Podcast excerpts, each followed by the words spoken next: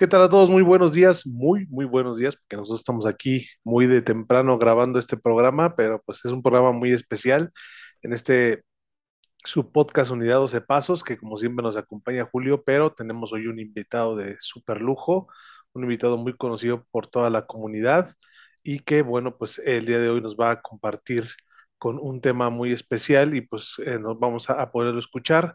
Julio, por favor, eh, bueno, preséntate y, y preséntanos a nuestro gran invitado, por favor. Hola, ¿qué tal? Buenos días a todos. Eh, antes que nada, igual agradecerles, como en cada video, el hecho de, de poder eh, contar con su, pues, eh, con que nos escuchen, que estén al pendiente de nosotros y de lo que estamos haciendo. Y hoy decidimos invitar a una persona que, bueno, yo considero muy conocida dentro de Alcohólicos Anónimos, y no precisamente porque eh, esté en todos los videos, ¿no?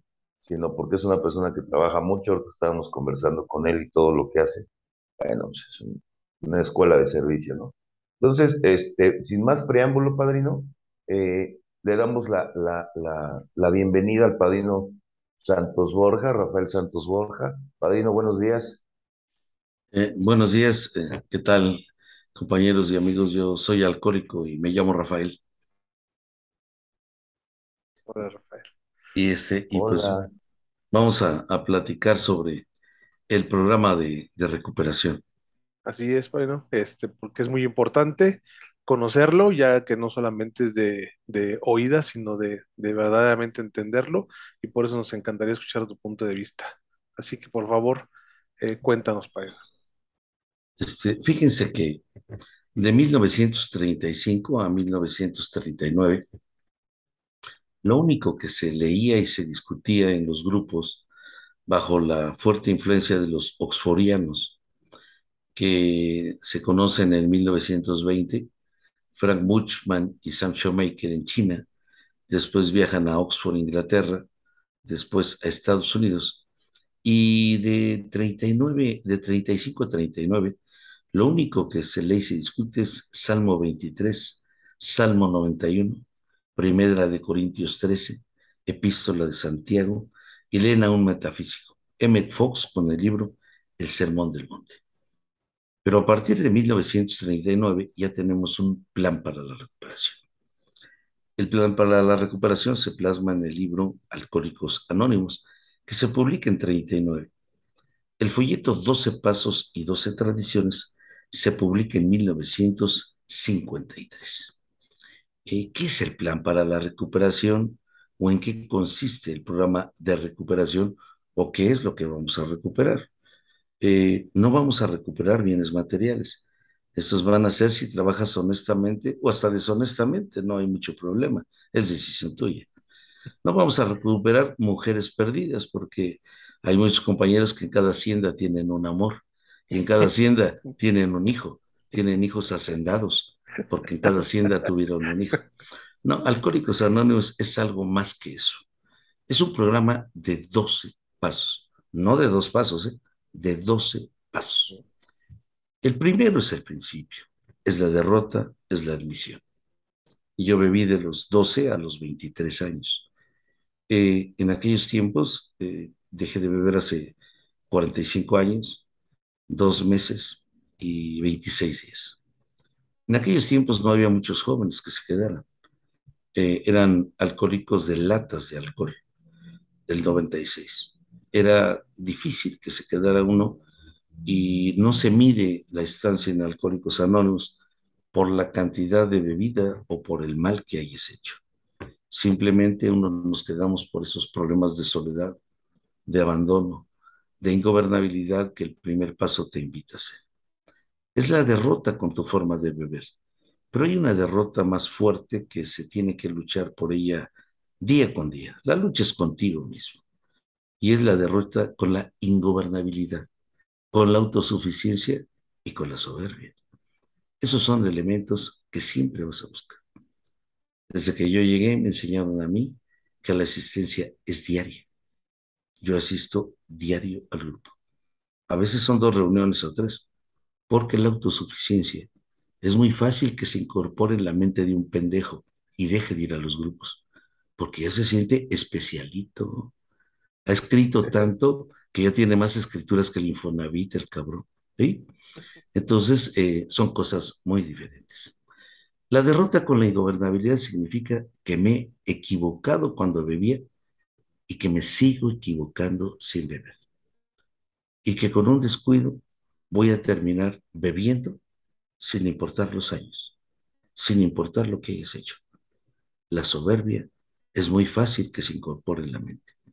Por eso es muy importante revisar la forma en que Bill W en los escritos de 1958, 60, 61, va describiendo lo complejo de esta enfermedad, que no termina uno, desde mi punto de vista, de conocerla nunca, porque no termino de conocerme yo. No sé cómo reaccionar. Hoy puedo tener una situación de actuar con limpieza y con honestidad. Y mañana batirme en la mierda. Es mi decisión. En Alcohólicos Anónimos no hay producto terminado. No hay que tú puedas decir, ya la hice, ya puedo con todo. No es tan sencillo desde mi punto de vista. El paso primero habla de derrota entonces. Derrota es entender que no supe vivir bebiendo, ni tampoco sé vivir sin beber. Que he cometido errores y que esos errores me pueden llevarme como triunfo vivir solo como perro y con muchos años y sin beber, porque no tienes cavidad en ningún lado. Eh, el paso primero me lleva a una situación. No puedo solo. Necesito ayuda externa. La ayuda externa es importante porque significa derrotarte a tu soberbia. Que tú no puedes solo con las cosas. Necesitas ayuda ajena y la ayuda ajena viene del grupo. No importa el nombre que le pongas, no importa que le pongas el nombre de Dios, no. Ni tampoco entendemos que la fe se dé porque el individuo quiere o tiene deseos, no.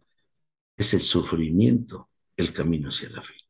Son los errores que se cometen sin beber lo que te hace empezar a creer. Es romper con la soberbia de ese individuo que tiene ideas desproporcionadas de él y de lo que le rodea. Tiene que cometer un horror sin beber. Tienes que batirte en otro cachito de mierda, pero ahora sin beber. Que no es mujer, porque un alcohólico como yo es experto en enamorarse a lo pendejo. Está tan desvalorizado que nada más le dan la caricia de perro y ya se quiere casar y de repente le ven a otro lado y ese quiere divorciar. Por eso tengo unos amigos, eh, no como los que están presentes, que en cada hacienda tienen un amor. Son, son, muy, una ternura, una ternura. Eh, este, bueno, pero ya no es el tema ahorita propiamente. que les sobra amor para no para dar. Eh, entonces, este, cuando uno va y está dispuesto a, a necesitar ayuda de otros, empezando por el grupo, ya va, va, va entendiendo. Gradualmente el alcohólico va viendo que dentro del grupo va obedeciendo espiritualmente a líderes rotatorios. No tenemos en los principios líderes permanentes, no. Creemos en el liderazgo rotativo. No creemos en los jerarcas de siempre. No, no importa que sean orejas de plata, orejas de diamante, no. Nosotros creemos en líderes rotatorios que son capaces de ceder el liderazgo y también de aprender de las nuevas generaciones. En eso creemos. Va uno entendiendo y a veces algunos no queremos creer en Dios, otros no podemos. Y algunos que creen piensan que por su conducta y por su forma de vivir Dios no cree en ellos. Esa es una lucha que le va a llevar a uno toda la vida. La fe viene y se va. Viene y se va. Desde mi punto de vista también. Es la constancia diaria. Es el trabajo diario lo que te va dando consistencia en el programa. No puede decir es que las juntas son iguales. Dicen puras barbaridades. Pues así aprendemos a menos que el alcohólico haya bebido en biblioteca y sea una intelectual, ¿no? Porque hay algunos que por un versículo que leen de la Biblia ya se sienten versiculeros los hijos de la chingada. Pinche Satán con sotana, ¿no? Eh, conocidos por acá, por el rumbo donde yo ando. Hablan mucho de la Biblia, pero con la pistola de fuera. En nombre de Dios, abusan de la vulnerabilidad de hombres y de mujeres. Muchos nos vamos a disfrazar durante un periodo de ateos o de agnóstico. Y se disfraza uno, porque empezar a creer en algo que está fuera de ti, que es un poder superior, significa que vas a tener que ir cambiando de juicios y actitudes. Y es difícil que el alcohólico como yo quiera cambiar de juicios y actitudes. Está adherido, tiene un arraigo hacia las viejas costumbres. Le gusta la comodidad, le gusta dirigir, pero no le gusta ser dirigido. ¿Cómo? Padrino de padrinos, líder de líderes, oreja de orejas de diamante. Va a ir un grupo de escucha, por favor. Eso es para un alcohólico común y corriente, no para un líder que destila sobriedad en cada camino. Bueno, así conozco unos gentes acá por, por el rumbo. Vas entendiendo que necesitas ayuda y va a ser una necesidad constante, permanente. Y vas viendo también que el tercer paso te dice, el primero y el segundo paso son para reflexionar. A partir del tercer paso es un tema de acción. Y va a ser una acción contigo y para ti. Y entonces vas a empezar a buscar cuál es la voluntad de Dios para ti. ¿Qué es lo que quiere Dios para ti? Puede llevarte dos años, cuatro años. Yo he conocido gente que a los 30 o 35 años se acerca conmigo y me dice, en mi vida sin beber nunca me ha faltado dinero ajeno. Tampoco, tampoco me ha faltado culo ajeno. Ya me cansé. Ya me cansé de abusar. Ya me cansé de engañar. Ya me cansé de que pecas y escribes, pecas y escribes, pecas y escribes y no te lleva para ningún lado. Ya quiero practicar el programa. Y entonces es el momento de que, bueno, a mí conmigo se acercan muchas gentes de la Universidad del 45. Y acá nosotros tenemos que revalidarles todas las materias, porque los engañaron.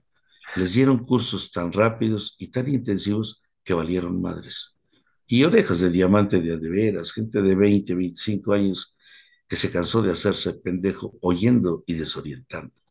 Y entonces finalmente se pegan a lo que es el programa original si quieren. Y si no, pues seguirán viviendo del prójimo. Cada quien vive de lo que quiere y como quiere. El paso número tres va uno viendo que está bien, me ayudan para no beber pero quiero seguir haciendo lo que yo quiera. Y lo que yo quiera significa hacer lo que yo quiera. Y te va preparando el paso número tres a una situación. Casi al final dice que el alcohólico tiene otros problemas además del alcohol. Si no los atiende, no va, a, no va a poder seguir adelante y escribir lo que es la historia de su vida. La historia de su vida tiene un origen. Por eso cuando le dicen a uno, oye, ¿qué tengo que hacer? ¿Practicar los doce pasos o el libro grande? Las dos cosas. Tienes que ir leyendo los pasos y, las tradiciones, los pasos y el libro grande. Esto es un conjunto de acciones que te puede llevar a que puedas vivir tranquilo o en paz, o al menos así me lo enseñaron a mí los viejos.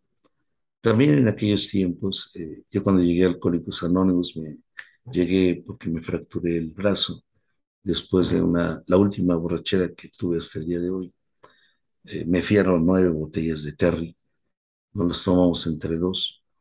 Y en una madrugada, en un delirio, eh, mi madre murió cuando yo tenía 17 años. Mi papá no vivió con nosotros. No tuve una imagen que me diera orden no tuve una imagen que me diera disciplina, confundí la libertad con el libertinaje. Para mí la libertad era hacer lo que mi puta gana se me diera. Enamorar, dejarme enamorar, robar, no robar, hacer o no hacer. Ese era el, el objetivo de mi vida. Es diferente en Alcohólicos Anónimos, muy diferente. Entonces tuve que ir amoldándome. En ese, en ese delirio que me dio, eh, se me apareció mi madre y me decía, nunca me diste una satisfacción. Yo llegué a Alcohólicos Anónimos odiando a mi papá y sintiéndome culpable por la muerte de mi madre. Eh, no porque yo haya intervenido, ella murió en un accidente automovilístico, pero sí me revoloteaba en la mente. Eh, eh, mi mamá se propuso crear un parásito conmigo y lo logró, pero con un gran esmero. Les voy a platicar lo que es un parásito. Un parásito es un hijo de su puta madre, vividor, mantenido, culero, ojete y aparte delicado. Ese es un parásito. Eso lo fui yo con gran amplitud, con gran amplitud. Y así lo fui hasta que ella falleció. A partir de que ella falleció, me tuve que vivir en la calle y de lo que fuera. Y así, mi alcoholismo creció mucho más de los 17 a los 23 años y yo llegué al grupo y con mucho cariño me dijeron, tú llegaste como perro, ¿eh? No tienes ni padre, ni madre, ni hermanos, ni edad, ni nadie. Si no te pegas alcohólicos anónimos con todo lo que tienes y con todo lo que eres, no vas a durar sin beber. Y si duras sin beber, vas a vivir muerto sin estar muerto. Hay una vida espiritual, hay un área espiritual, pero tú la decides, nadie más la decide. Tenemos la fortuna de no tener fiscales de la sobriedad. No. Si tres alcohólicos se juntan, se encueran, hablan de su experiencia y no beben, es un grupo. Nadie puede decir que no es. No hay una autoridad que reconozca y diga, estos son los buenos o estos son los malos. No. Dios no sabe, cuando uno tiene hambre, comes de quien te da de comer en la mano. Puede ser una sopa marucha, puede ser sopa, arroz, guisado, puede ser pescado, res o puerco, puede ser vegetales o fruta, pero tienes hambre y tú comes. Yo creo que así es el programa. Solo Dios sabe de qué manera y a qué grupo llegas. Y tú tienes la libertad de ir tratando de preguntar y apadrinarte para seguir adelante. Eh, llegué a Alcohólicos Anónimos y oía yo hablar en aquellos tiempos del cuarto paso, del quinto paso, de lo que significaba el cambio, algunos con miedo, otros sin miedo. Yo me llevé año y medio peleando con Dios año y medio reclamándole. Y hace 43 años, 43 años y medio, tuve la fortuna de conocer al padre Daniel Nolasco. El padre Daniel Nolasco y Carlos Álvarez, que también fue mi padrino, ellos iniciaron los retiros hace aproximadamente 48 años, 49 años. Eh, yo no le había encontrado mucho motivo a la vida eh, aún sin beber me sentía con fuertes depresiones. Aún sin beber no se me sentía con mucha utilidad. Aún sin beber le decía a mi padrino, creo que me retiro, porque voy diario, sirvo, recuperé escuela, recuperé trabajo y a veces camino sin rumbo y sin dirección. Y entonces mi padrino me dijo, tu problema es ausencia de Dios deberías de buscarlo. Y yo le dije, no me interesa, no me interesa. Entonces me dijo, bueno, pues es muy chistoso. Vas a ver al médico, te da la receta y la rompes. ¿Qué haces conmigo? Vete, vívela. Aquí se trata de hacer lo que no quieres hacer. Acercarte a donde no te quieres acercar. A tratar de cambiar donde no quieres cambiar. La gente no va a cambiar. La familia no va a cambiar. Yo llegué soltero a Alcohólicos Anónimos, ya en Alcohólicos Anónimos. Ni mi esposa, ni mis hijos, ni mis nietos me han visto tomado hasta el día de hoy. Entonces yo me acerqué con el padre Nolasco, lo fui a ver. Pues lo fui a ver este, bien arreglado, con mi portafolio, porque yo le quería demostrar que no hay Dios, que Dios no existe. Llegué, yo me imaginaba un sacerdote blanco, de ojos azules y nalgoncito. No sé para qué lo quería, pero así me lo imaginaba. Y no, lo conocí moreno, negro, desnalgado, de allá de por Villa del Carbón. No valía la pena realmente el padre. Y me preguntó, ¿crees en Dios? Dije, no. ¿Crees en la iglesia? No me interesa creer en la iglesia. ¿Crees en la religión? Menos. Bienvenido a tu casa. Pásale. Eh, en aquellos tiempos, el padre fue muy claro y me dijo, hablé horas con él, muchas horas. Hablé de política, de todo. El padre Daniel Nolasco era experto en tratamiento de mierda. La reconocía a gran distancia. Si hubiera conocido el Zoom, también lo hubiera sentido el aroma, también a la distancia. Era, era experto el padre.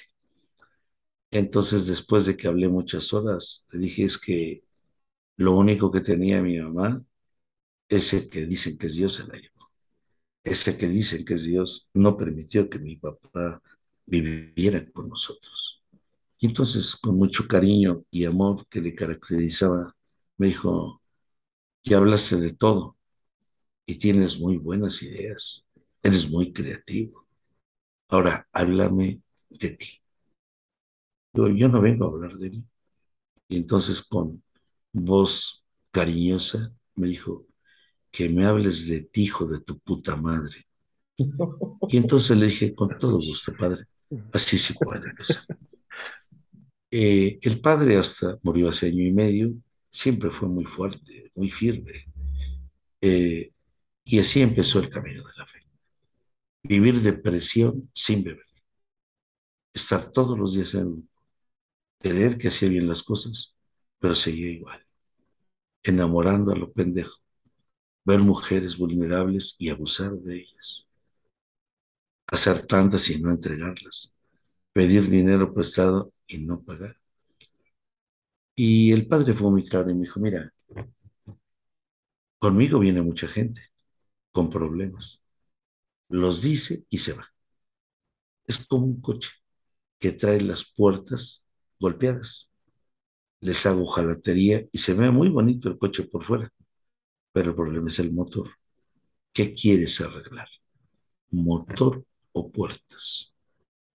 Porque puedes venir como basílica como le hacen mucho ahora en las haciendas.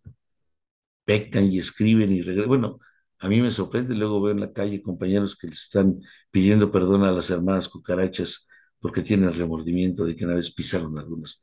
Luego, luego son reconocidos, viene de la hacienda. Ya está cambiando su vida. Ya le está pidiendo perdón a las hermanas cucarachas. Después se lo lleva a su reputa madre, pero, pero ya pidió perdón y regresó transformado, ¿no?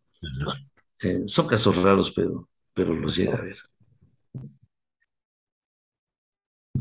Y me dijo él, ¿qué quieres? Le digo, yo quiero ya cambio. Padre, ya no puedo. Ya me cansé. Ya no puedo más. Estoy sin beber y no le encuentro sentido a la vida. Ok. Vas a hacer todo lo que estás haciendo y vas a venir conmigo todos los jueves. Y vamos a empezar desde el primer paso.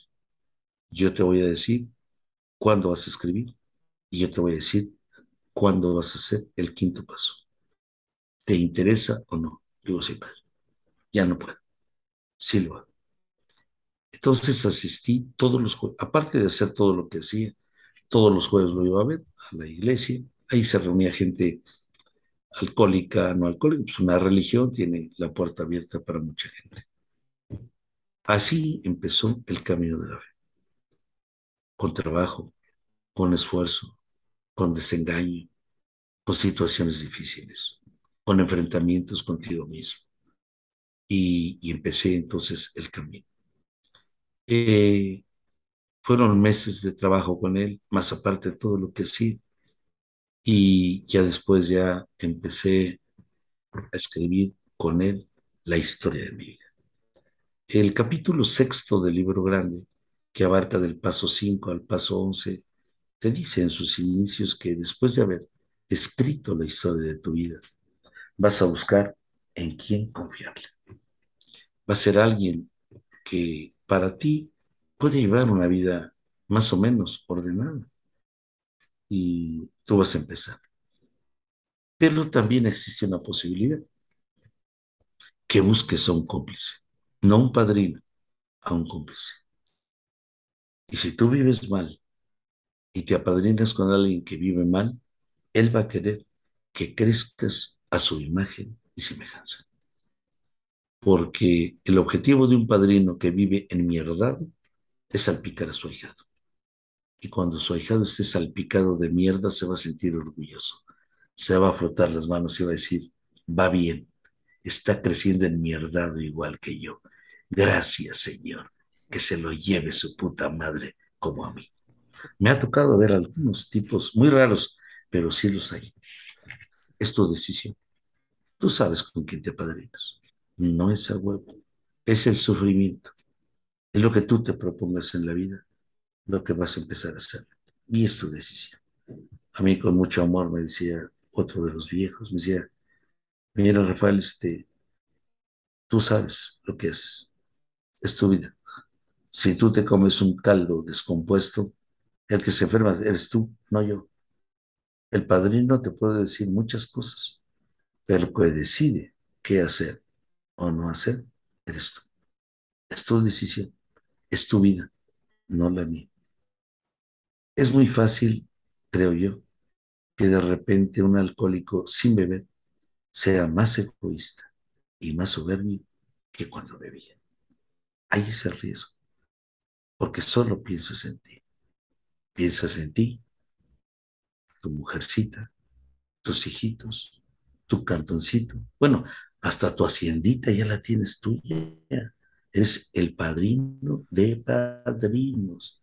Y llevas una vida ejemplar. Atiendes a tu esposa, eres responsable con tus hijitos, no atiendes destartaladas. No, no, no, no, no. No, tu padrino es igual al hombre que a la mujer. Y a veces no es tan cierto hasta que ves al padrino dado a su puta madre y entonces dices, híjole, tan bonito que hablaba. Mira, era líder de líderes y chingó a su madre. Es el asco de sus hijos. Y entonces dices, mejor volteo para otro lado. Y es tu decisión. Escribir la historia de tu vida significa que las debilidades pueden convertirse en fortalezas y que las cosas buenas que tienes van a ser mejores. Y que no eres tú el que va a cambiar, que es Dios. Y que desde el primer paso con la derrota, la necesidad de ayuda, el investigar qué quiere Dios de ti, entonces ya ves tu potencial, cosas buenas y cosas malas. Y entonces, al expulsarlas y decirlas con alguien de confianza, empieza a sentir uno que ya pertenece a la comunidad. Por eso es ante Dios, ante otra persona y ante ti mismo. La otra persona viene a representar a la sociedad. Entonces empieza uno a caminar más seguro. Mucha gente, yo doy talleres de los 12 pasos desde hace 35 años y lo sigo con el sistema que aprendí yo hace 43 años. Hay muchas formas, muchos sistemas, lo importante es que lo hagas. Eso es lo más importante. Uno debe ser respetuoso con la forma de interpretar el programa de cualquier persona, pero también uno tiene la libertad de expresar lo que esto significa ahora en la vida de uno. Y, empecé a caminar. El quinto paso te libera, ya te sientes parte, ya vas viendo que vivías en un mundo de egoísta, que solo pensabas en ti. Va incorporado el avance en los doce pasos con el espíritu de comunidad uno va entendiendo, o yo voy entendiendo, por qué cuando Bill W. en 1931, cuando él, eh, en 31, que conoce Roland H., Carl Jung, Carl Jung deja de beber un año, luego vuelve a beber, regresa con Carl Jung, y Carl Jung le dice, para un alcohólico desahuciado no hay solución. Yo le sugiero a usted que busque un ambiente religioso que tenga también un ambiente solidario. Por eso funcionan tantas corrientes de alcohólicos anónimos. Un ambiente religioso te une. Un ambiente solidario donde eres tomado en cuenta te funciona. Y puedes no beber, aunque no practiques ni madres y seas padrino de padrinos. Porque el programa significa los 12 pasos, vivir las 12 tradiciones y aparte tratar de servir a los demás, no servirte de los demás. Entonces uno va caminando y vas también comprometiéndote en el grupo, respetando el bienestar común, respetando el liderazgo rotatorio. Eh, hace algún tiempo en un grupo de... Me invitaron y me dicen, oye, queremos que nos hables de las tradiciones. Le digo, pero es que a ti no te sirven de nada. Tú no sirves, tú, tú, tú no estás hecho para las tradiciones. ¿A poco tú vas a dejar el liderazgo de tu grupo? Me dice, no, si lo dejo se muere el grupo. Ay, ahora te sientes Dios, hijo de tu puta madre. Sin ti se muere el movimiento. Sin ti la hacienda deja de florecer, hijo de tu puta madre. Casos raros, pero así no, es aplicable la tradición en muchas corrientes porque el líder de líderes, el padrino de padrinos, no quiere ceder el trono. Sin él se muere la gente. Imagínate, pobrecita de la sociedad sin él. ¿A poco va a entregar cuentas de todo lo que vende? Tortas, dulces, chocolates, refresco, despensa. ¿A poco va a dar cuentas de todo lo que se lleve en cada hacendazo? No, porque Dios confía en él. Y si Dios confía en él, no tiene que entregarle cuentas a nadie. Por eso, en algunos grupos no van a practicar nunca las tradiciones. Van a vivir bajo los huevos de un pendejo que es el padrino de padrinos, oreja de orejas, líder entre líderes. No, no, no. Ya está me agua bendita el hijo de su puta y santificada madre. ¿Eh? ¿Eh? Y trae el Salmo 91 de llavero y el incienso. De perfume. hombre, y le dicen, no, mira, el incienso te lo dieron para que cuando vayas a cagar se aromatice donde vayas, no te sirve para otra cosa. Aunque quemes 50 escrituras, sigue siendo el mismo hijo de tu puta madre, ¿no? Casos raros, pero los llega a ver. Uno va viendo y va uno caminando eh, sobre la disposición que tienes para cambiar. Ver las cosas que a mí me, me llama mucho y me sorprende que de repente encuentro algún egresado de la Universidad del 45 y con mucha soberbia me dice, lo sé todo sobre debilidades humanas. Sí, pero de los demás, hijo de tu puta madre, no de las tuyas. Mejor háblame de las tuyas. Entonces, este, pues hay gente experta en debilidades humanas, ya, ya son terapeutas los hijos de su puta madre, ya son coaches de vida. Viven dados a su puta madre, pero quiere decir cómo vivan los demás, por el amor de Dios. Afortunadamente son pocos los casos con esas características. Vas entendiendo, vas viendo y vas comentando las situaciones de lo que significa ir cambiando dolorosamente. Los doce pasos son un ejercicio constante, permanente. Nunca se deja de practicar el primer paso. Siempre tienes cosas que admitir sobre ti. Siempre hay derrotas diarias que van en contra de ti. La personalidad, el carácter, se va formando día con día. Siempre hay cosas que tienes que hacer. No es tan sencillo. Y entonces yo he visto beber gente de 40 años, gente de 43 años. Mm, el décimo paso, al ratito hablamos de él, te garantiza la recurrencia. La recurrencia significa que con el paso de los años, si te descuidas, puedes hacer pendejadas peores que cuando bebías. Sí, peores. Entonces, el paso 6 y 7 me van a ir llevando a trabajar de manera más fina los defectos. Ir tratando de convertir bajo la ayuda de Dios lo que va a ser el orgullo o la soberbia en lo que va a ser humildad. Humildad es ver las cosas como son. Desde el primer paso te habla del padrino. Desde el primer paso te dice la humildad es el camino a la sobriedad. Pero necesitas ojos ajenos, ojos del padrino. Porque un alcohólico como yo es experto en hacerse pendejo solo. La mierda la convierte en oro.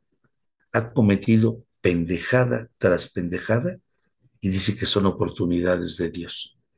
Porque como la hoja de un árbol no se mueve sin la voluntad de Dios, todas sus pendejadas son inspiradas por Dios.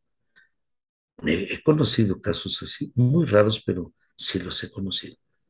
Viven enmierdados y dicen que es perfume. Bueno, pues ya se desengañarán con el tiempo. No para uno de vivir adversidades. El paso 7 te asegura una cosa. Hay adversidades que tú provocas y hay adversidades que pasan porque así es la vida. Alcohólicos Anónimos no te ofrece una vida sin problemas. Te ofrece una vida en donde vas a utilizar los instrumentos espirituales para ser un hombre de bien, un hombre que concilie, un hombre que negocie la espiritualidad y que el que le imparte es Dios. Y que los cambios de juicios y actitudes, los primeros que deben de sentir los beneficios, es la familia. La familia. Y a veces cuando uno le dice, dice, ay padrino, pero ¿cuál familia? ¿La primera que tuve o la de la primera hacienda o la de la tercera hacienda? Porque tengo mis hijitos asentados. En cada hacienda un amor. Ah, románticos, románticos. Entonces, este, tú vas entendiendo que Alcohólicos Anónimos no es cuna de Don Juanes, ni le damos el calzón rojo a la que conquiste más pendejos en Alcohólicos Anónimos. Todavía no tenemos esos reconocimientos. Uno va entendiendo que Alcohólicos Anónimos es para formar hombres y mujeres que le sirvan a Dios y a sus semejantes, no que sirvan, se sirvan de sus semejantes bajo la familiaridad de creer que Dios para eso los trajo. Vas caminando y van apareciendo en cada día que pasa situaciones que tienes que cambiar en ti mismo. El libro grande te dice si tu problema, el problema del alcoholismo es una enfermedad física, mental y espiritual. Si solamente fuera física, tendríamos gimnasios. No nos importa tu condición física. Si fuera mental, ya nos llenaríamos de biblioteca para cambiar tu forma de pensar. El problema es espiritual. Y el programa te dice, si atiendes tu problema espiritual, tu problema físico y mental disminuye. Nunca será al revés. Una conversión, una experiencia espiritual es dejar algo que te está dando en la madre dejarlo de forma permanente y constante. Porque uno puede llegar a un grupo y de repente la gente inspirada dice, ya me di cuenta de mi error, padrino, voy a dejar a mi amante, ya me han contagiado de espiritualidad, ya quiero vivir bien con mis hijos, dejo a mi amante. Y llegan los 15 días. ¿Qué pasó? No pude, padrino, porque me dijo que si la dejo, se ahorca, padrino. Se quema junto con su escritura en la hacienda. Y eso no lo puedo permitir. Es como una bruja. En una hoguera se quiere incendiar junto con su escritura. Y eso no lo puedo permitir, padrino. Entonces dice, no, no, pues tienes a Dios en el hocico, pero no lo dejas pasar más allá. Y tú vas viendo que a veces tienen que pasar muchos años para que la gente cambie. Y muchos son muchos. Pueden ser 20, 25, 30, 35. Llegar desbaratado, sin familia, sin familias. Y pensando, creo que me equivoqué. Creo que no era el camino, pero tú lo tienes que vivir. Hacer la lista en el paso 8 y 9.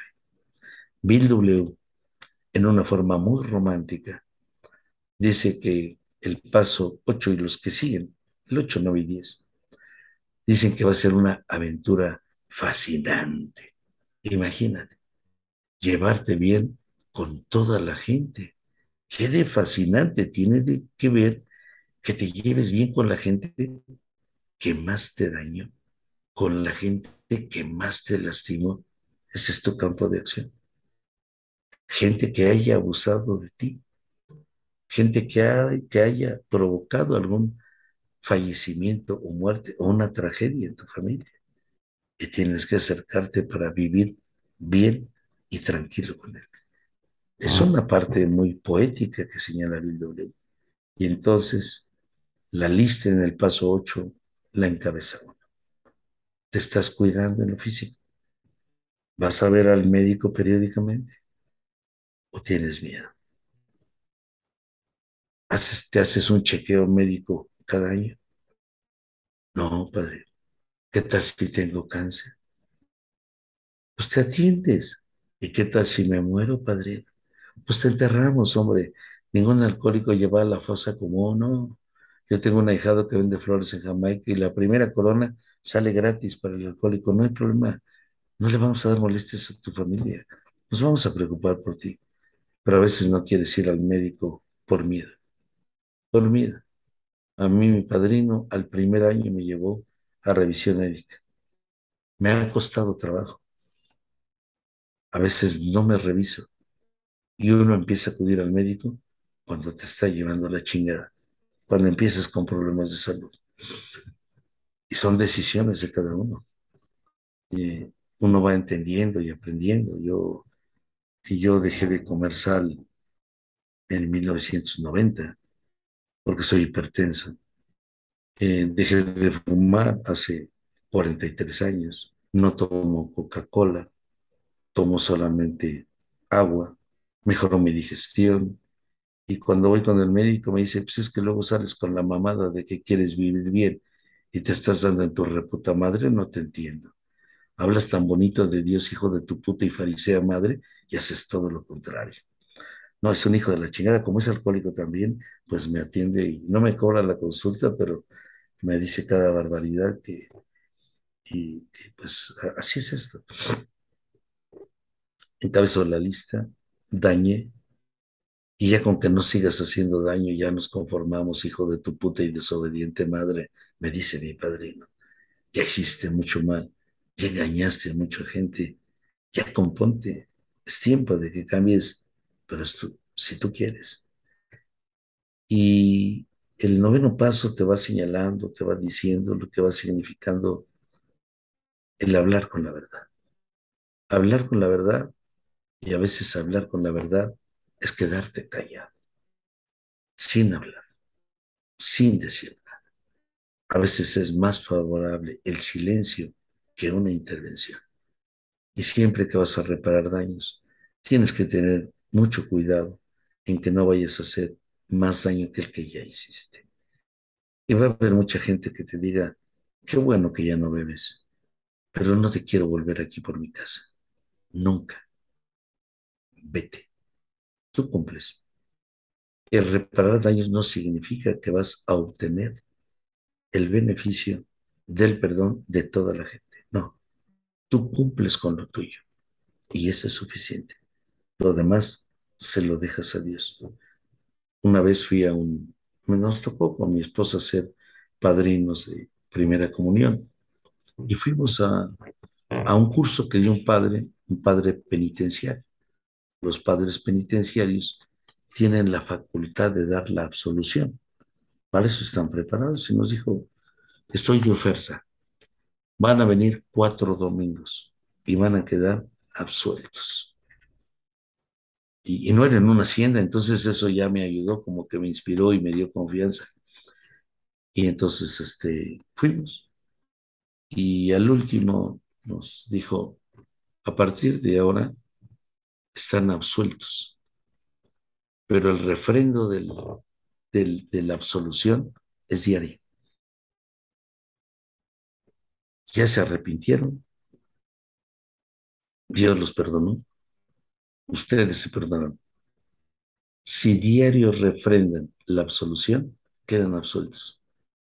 Ya dejen de hacer mamadas. Ya dejen de hacer chingaderas y la absolución la van a tener diario Pero si vienen y quedan absueltos para seguir haciendo pendejadas, chingaron a su madre. Entonces uno muchas veces sabe que ya no hagas más daño, ya hiciste mucho, hijo de tu reputa y desobediente madre. Ya, párale. Y cada quien para cuando quiere y cuando Dios se lo permite. Entonces se va dando uno cuenta que la lista, la reparación, la familia, la sociedad, el grupo, se van mostrando para ayudar.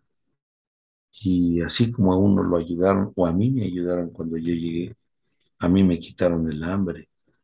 No es necesario que estés bien económicamente para que sirvas, para que transmitas el mensaje en las clínicas, en los hospitales o en los penales, ¿no? Cuando el padrino te dice, tú sirve y Dios se encarga de todo. Y le dice uno al penal, pero, pero ¿cuándo? No me llega la buena. Y te dice el padrino, eh, los tiempos son de Dios.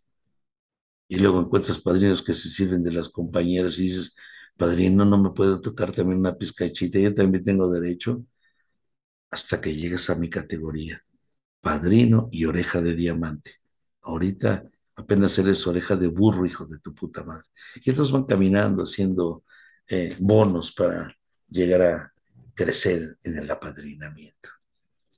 Cuando yo le pregunté al padre Nolasco cuánto nos vamos a tardar para da, darle la vuelta a los doce pasos, y me dijo sonriendo, nunca has pensado cuánto tiempo te has hecho pendejo, hijo de tu puta madre. Nunca has tenido prisa para hacer mamadas y vivir mal. Que ahora tienes prisa por saber cuándo vamos a acabar. El tiempo que sea necesario. Y uno va entendiendo. Y uno... Bueno, pero hay algunos que aprenden rápidamente. Después de 30 escrituras no vuelven a pararse en un grupo. Ya la hicieron. Ya conocen todo sobre debilidades humanas. Y no se los creen ni su reputa madre, ¿no? Pero así lo creen ellos que van caminando por esas sendas en el campo para valorar las cosas.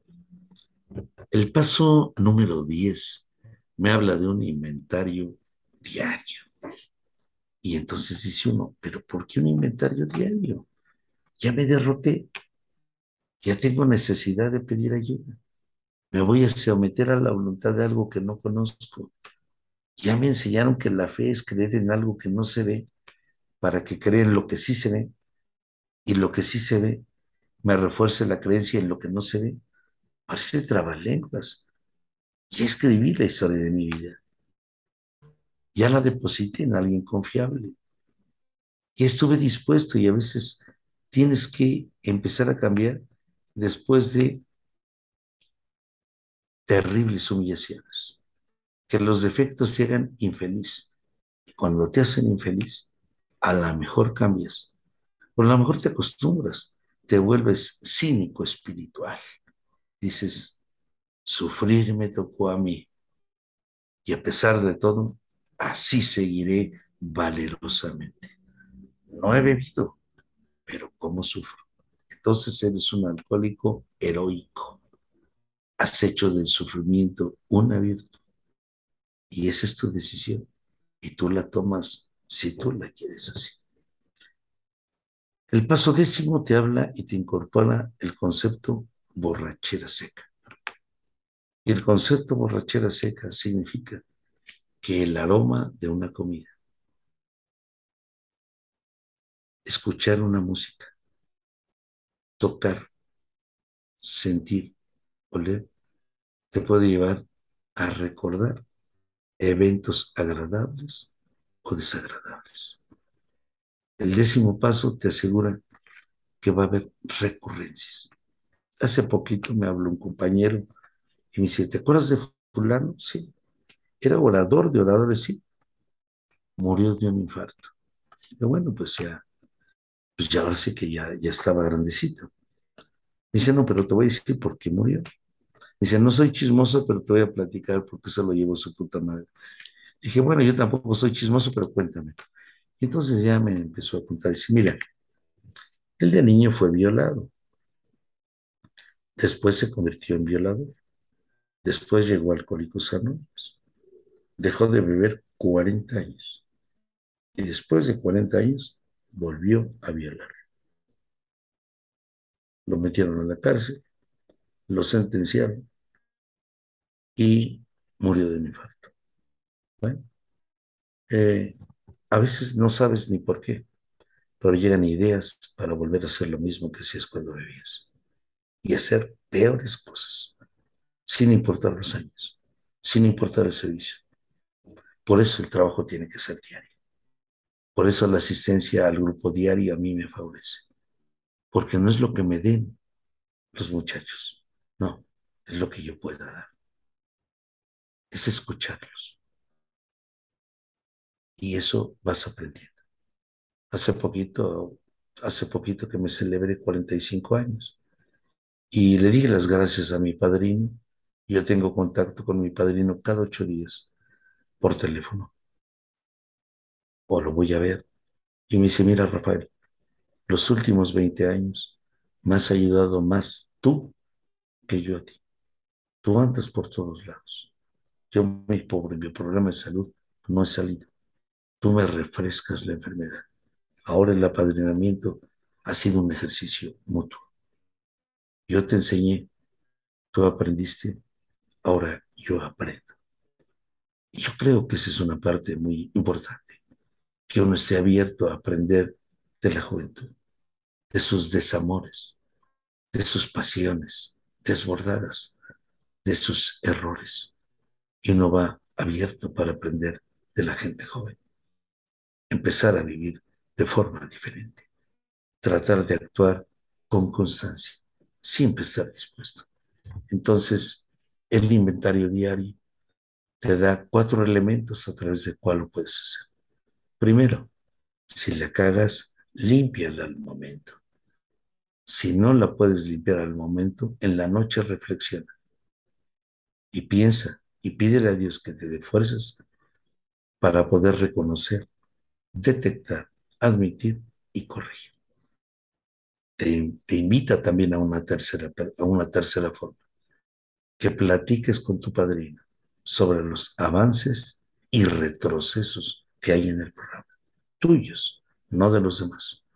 Porque así como se avanza, puede haber retrocesos. No es estático.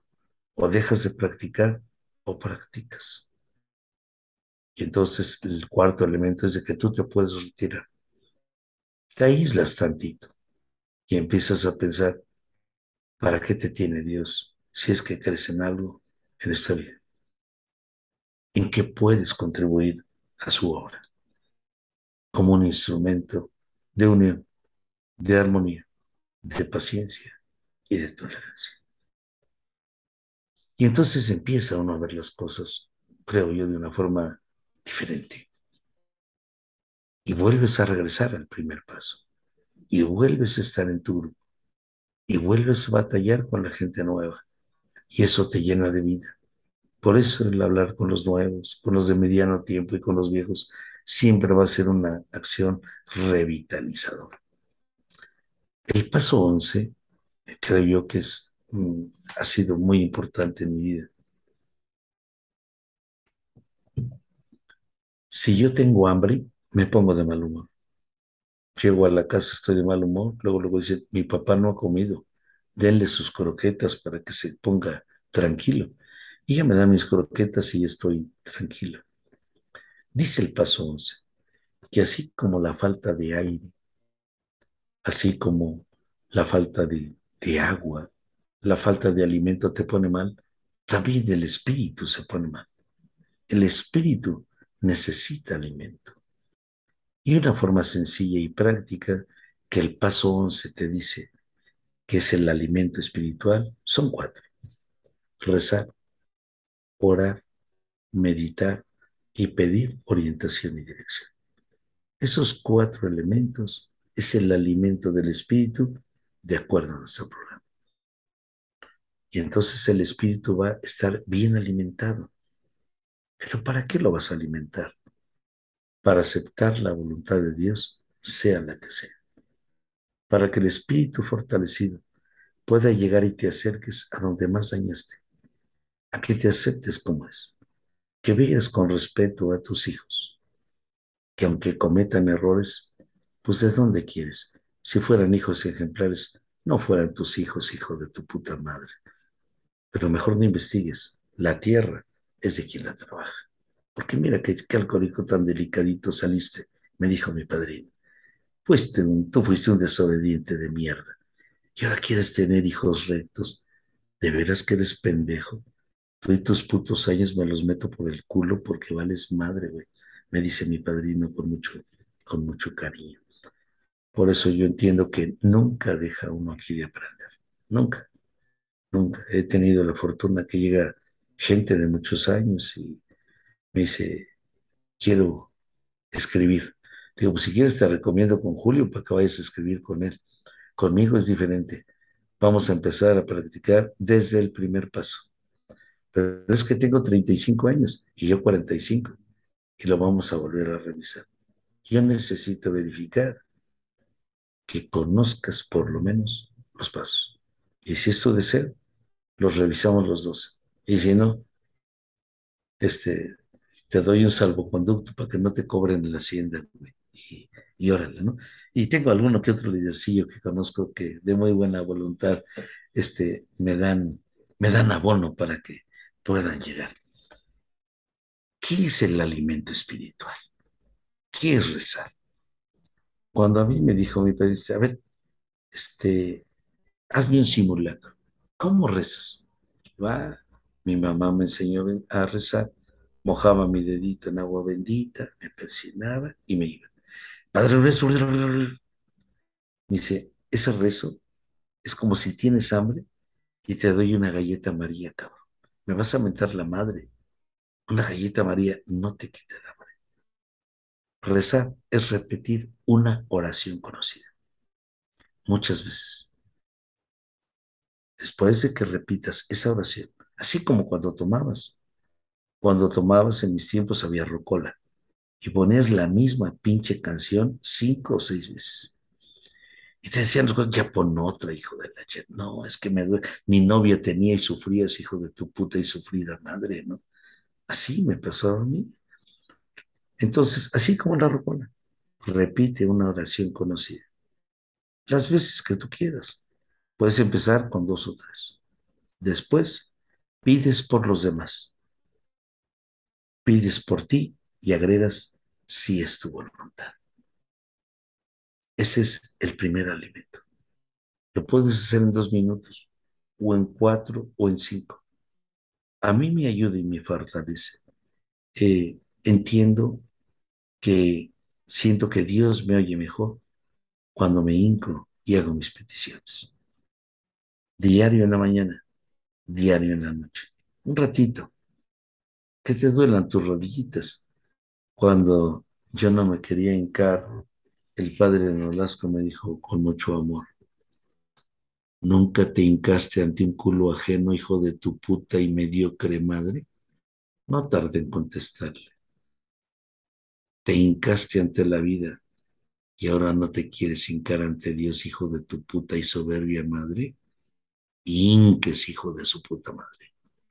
Y con esa cordialidad que él tenía en esos años, empecé a hincar. Y hasta la fecha. Orar. Rezar y orar. Yo lo entiendo, que es un ejercicio de viva voz.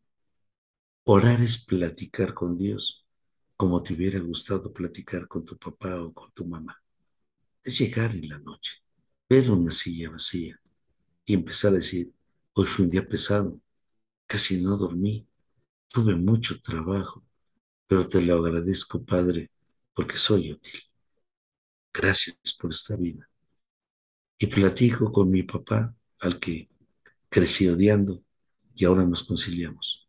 Y platico con mi mamá, y en donde quiera que ellos están, se sienten contentos, porque ahora sí soy el hijo que eso hubieran querido tener, no el hijo de la chingada que me dejaron. Y, y, y me causa mucha sonrisa cuando un alcohólico te dice, ya perdónate, ya no te lastimes, ya tu mamá murió hace 52 años, déjala en paz. Y yo con mucha cordialidad le digo, para que chingues a tu madre. Cada quien tiene su sistema y su estilo para vivir de nuevo épocas buenas y épocas malas. Si a ti te funciona no hablar de las mamadas que hiciste, estupendo, no el mío. Y si a mí me funciona entender el programa como yo quiero, no te preocupes por mí, no sufras por mi hijo de tu puta madre, mejor sufre por las mamadas que andas haciendo, porque eres un abandona hijos, hijo de tu puta madre. Y ahora quieres a mí darme lecciones de moral para que chingues a tu madre, tú y tu oreja de diamante que estás cargando en el cuello, hijo de la chica. Y ya quedamos en paz, nos conciliamos y nos volvemos respetuosos cada quien. ¿Qué es meditar? Tú puedes tomar un curso de meditación profunda. Yo como a los seis meses que dejé de beber, le llegué con mi padrino, le digo, padrino, estoy en un curso de filosofía hermética. Estoy investigando quién fui yo hace 500 años.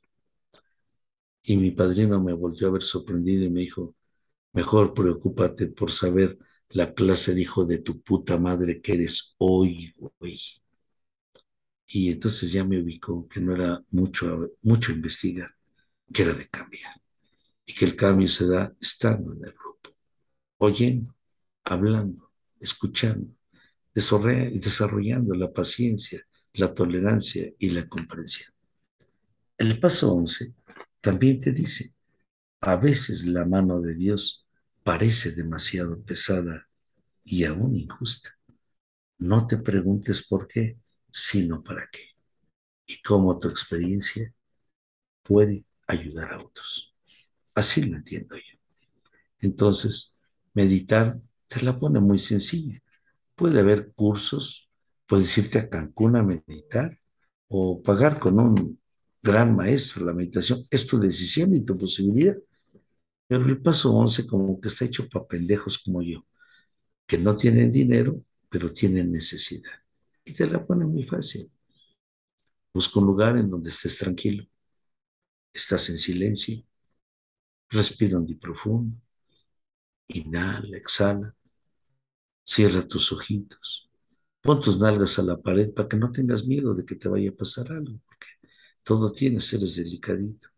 Siga respirando y profundo y trata de preguntarte, ¿qué te quiere decir?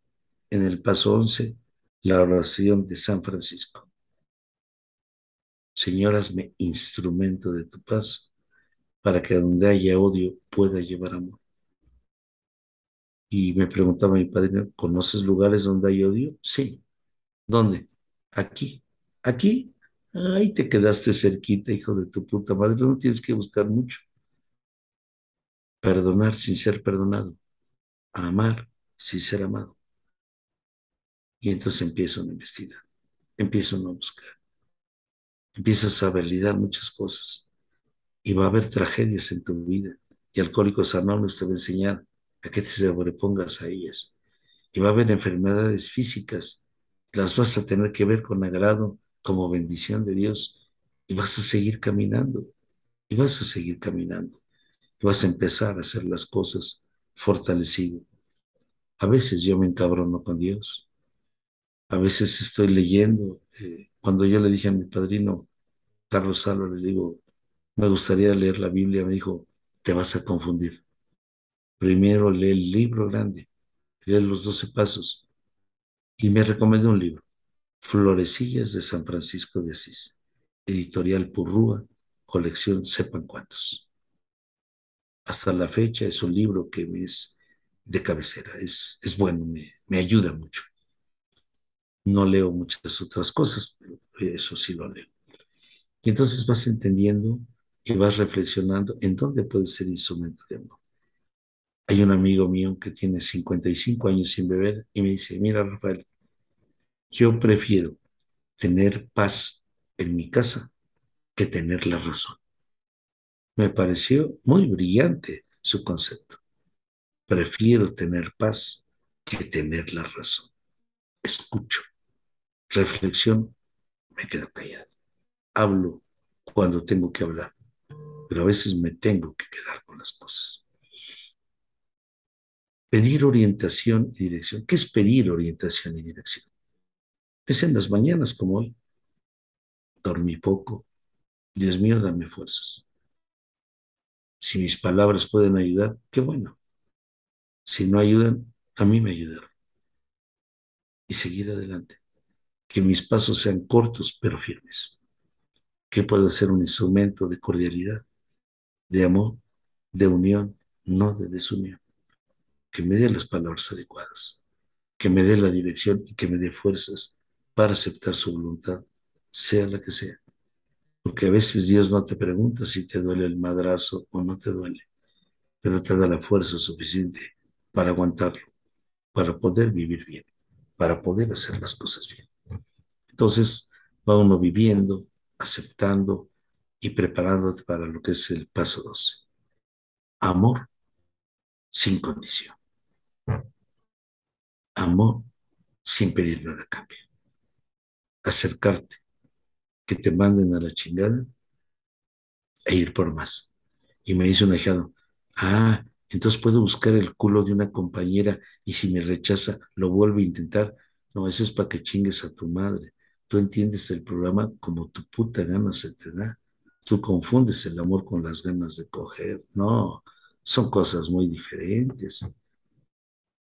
No, no es eso. Amor desinteresado es dar de ti, no sacar ventaja. Porque uno como viejo es un coyote. Sabes qué punto es de vulnerabilidad.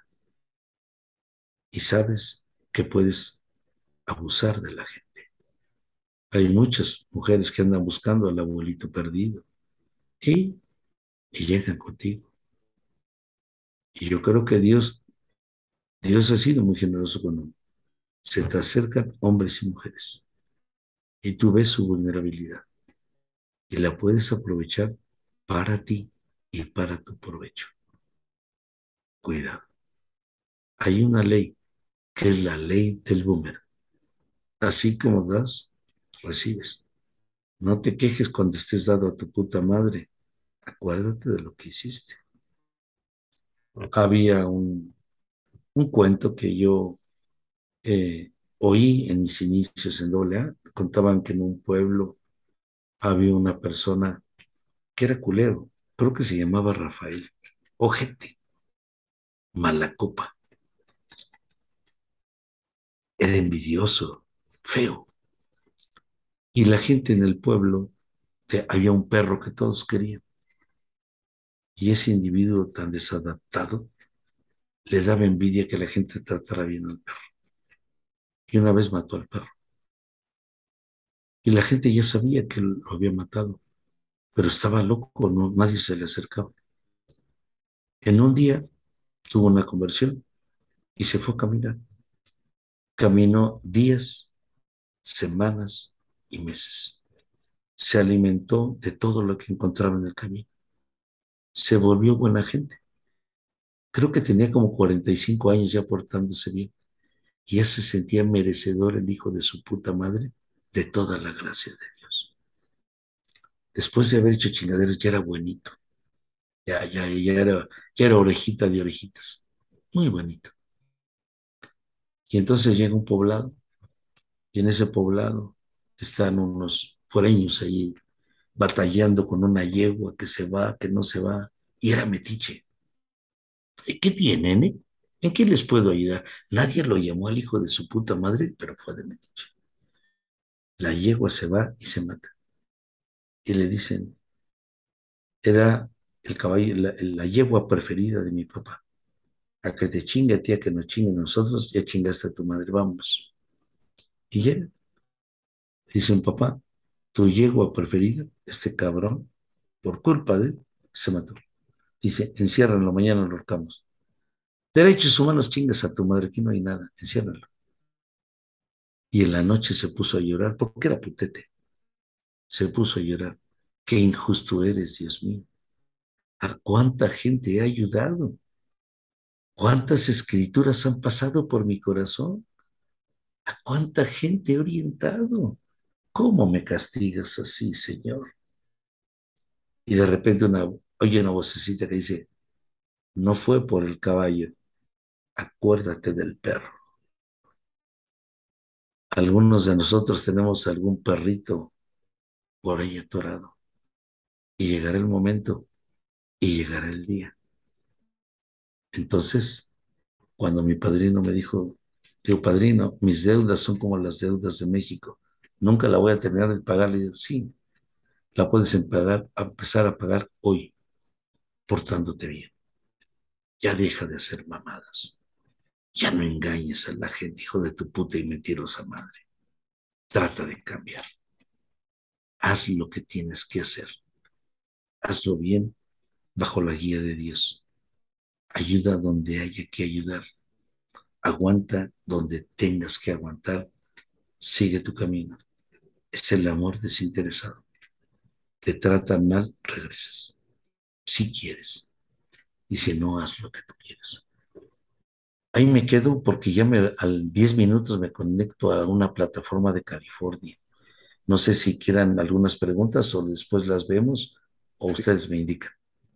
Sí, pero pues yo creo que, bueno, por tus compromisos, este, mejor si quieres luego, si hay oportunidad de hacerlo, de hacer otra, otra videollamada así como esta, y Mm, si salen algunas preguntas, igualmente la gente que te escuche, pues que, que haga esas preguntas y ya te las damos y, y ya tenemos una, una plática. La verdad es que, pues no me queda más que agradecerte, agradecerte porque pues por este compartimiento privado y que la gente pues, le nutra mucho, ¿no? Justamente para el conocimiento del programa, una valiosa experiencia, de verdad, este, muchas gracias, pero poco, poco que decir y más bien eh, mucho que escuchar, ¿no? Entonces, bueno, pues gracias por eso, Julio, pues no sé qué quieras decir.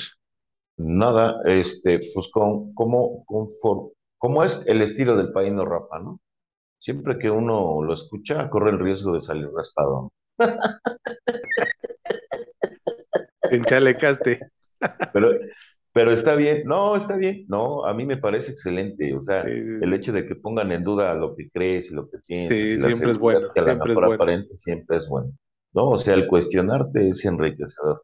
Este, Padrino Rafa, muchas gracias, espero que nos des otra oportunidad para poder, este, seguirle y la gente saque sus inquietudes, ¿te parece? con todo gusto estoy a sus órdenes. Muchas gracias y buenos días. Buenos Mil días, gracias, te, te mando un, un abrazo a la distancia, Padrino. Bye, Sale hasta pues, hasta luego. Hasta luego. luego. Hasta luego. Bye.